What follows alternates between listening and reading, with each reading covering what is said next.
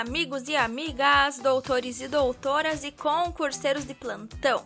Sejam muito bem-vindos, muito bem-vindas a mais um episódio do podcast Direito Processual Civil do Zero.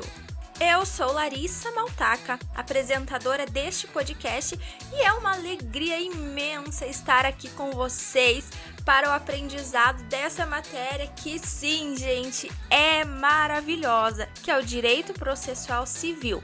Pois lembrem-se que precisamos conhecer o direito processual para aplicarmos o direito material. Mas antes de irmos ao tema de hoje, não se esqueça de curtir, compartilhar, de nos avaliar aqui no podcast, além de nos acompanhar pelo Instagram em arroba processo civil do zero ponto podcast e arroba Larissa Maltaca. Mas agora que rufem os tambores para o nosso tema de hoje, que é elementos da ação. Então, pega o seu Vadimecum, seja físico, seja pelo computador ou pelo celular, e vem comigo. Dos elementos da ação. Bem, sem dúvida, esse é um dos temas mais importantes do direito processual.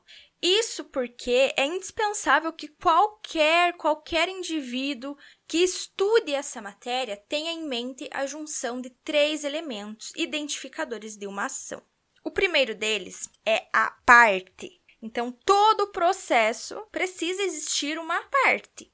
O segundo elemento é o que chamamos de causa de pedir. E o terceiro elemento é o pedido. Então, a junção desses três elementos, partes, causa de pedir e pedido, a doutrina dá o nome de teoria da tríplice identidade. Então, você gravou bem, né? Os três elementos identificadores de uma ação são as partes, causa de pedir e o pedido. Bem, então vamos começar pelo primeiro elemento, que são as partes.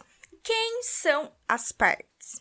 Pessoal, de modo geral, em um processo deve existir no mínimo duas partes, né? No caso, um polo ativo, que é o autor, e um polo passivo, que é o réu. Nesse caso, estamos falando do sentido formal. Enquanto o sentido material das partes são os sujeitos da relação jurídica que a sentença irá regular de forma direta. Então, de modo geral, quanto ao primeiro elemento, que é o das partes, é isso, pessoal, é uma coisa bem simples.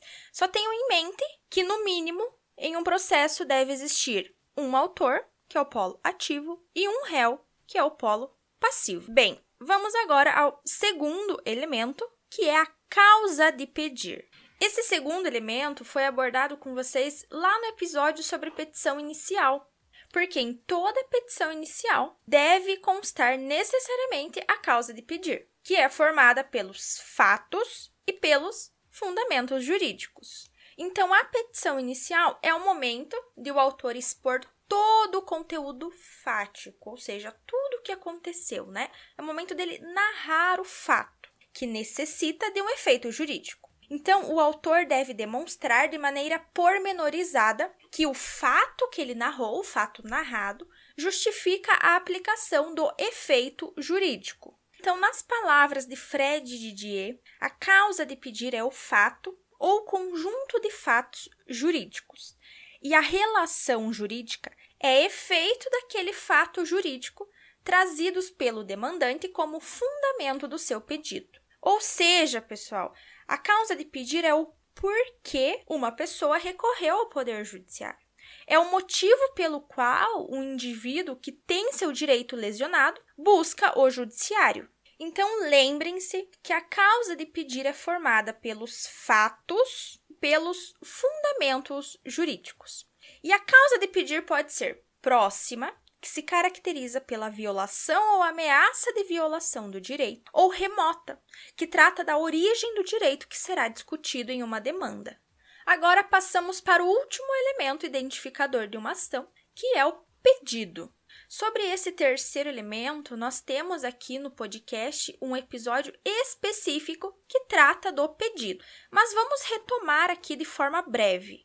Então, após o indivíduo expor ao juiz todo o seu conteúdo fático, seus fundamentos jurídicos, que juntos formam a causa de pedir, Ao final da petição, a pessoa fará um pedido ao juiz. O que ela quer? Então, o pedido pode ser imediato, que trata da providência jurisdicional que se pretende, ou mediato, que se caracteriza pelo bem da vida, o resultado prático que o demandante espera conseguir com a tomada daquela providência. Então, de modo geral, o pedido deve ser sempre certo, determinado, claro e coerente. E as partes estão autorizadas a realizar mais de um pedido, desde que haja compatibilidade entre esses pedidos. Assim, as partes podem cumular pedidos. Então, de forma geral, pessoal, sobre esse terceiro elemento, é isso. Mas lá no episódio sobre o pedido, nós temos várias classificações, particularidades sobre esse tema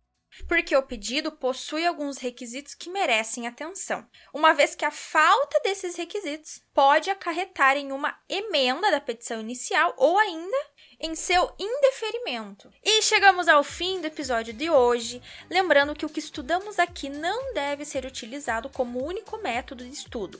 Então, sempre busquem se aperfeiçoar através da doutrina e da jurisprudência. Mas me conta lá no Instagram o que vocês acharam desse episódio. Este episódio foi útil para vocês? Estou esperando a sua resposta lá, hein? Nos perfis de arroba processo civil do zero ponto podcast e arroba Larissa Maltaca.